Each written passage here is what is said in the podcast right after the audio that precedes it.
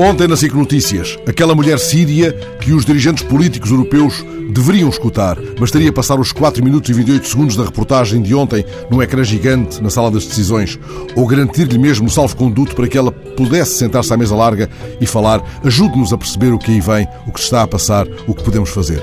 O olhar daquela mulher síria transmite desde o primeiro instante a força de uma serenidade aflita, um ponderado desespero desde o primeiro instante, quando o repórter se aproxima e se dobra para ela, ali sentada no chão de uma espera talvez para nada, talvez para ninhures. Tem na mão a escova com que penteia a filha de seis anos. Aquele homem sentado ao seu lado, blusão azul, será por certo o companheiro de vida e de viagem. Ele há de permanecer em silêncio porque o olhar dela já está a falar com a câmara enquanto o repórter se acocora. Não conseguimos ver o rosto do jornalista, ele trabalha em condições precárias, move-se pela urgência que dispensa planos estudados, parece que trata deliberadamente de sair de campo para deixar ao repórter de imagem o plano mais poderoso desta aflição que não tem para mostrar lágrimas desatadas. Esta mulher já terá chorado mais do que o necessário, mais do que o justo, no escuro entre continentes. Não esperem dela, pois, incontinência ou desmesura. O repórter pergunta-lhe quanto tempo planeia ficar aqui. E ela espanta-se com a palavra usada: planear.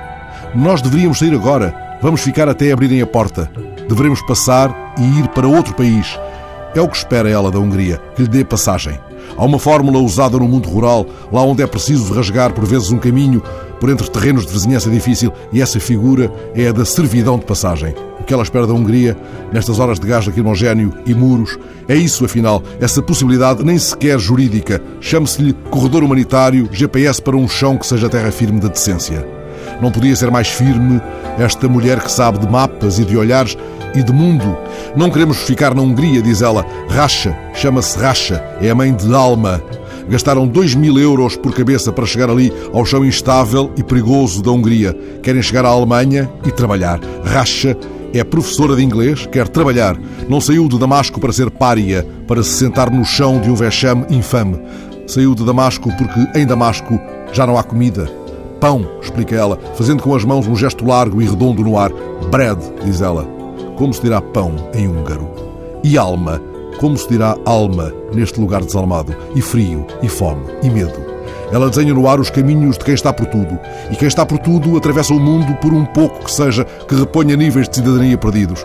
Ela atravessou a Turquia, a Grécia, a Sérvia, a Hungria, pedindo passagem para onde o pão não saiba a medo.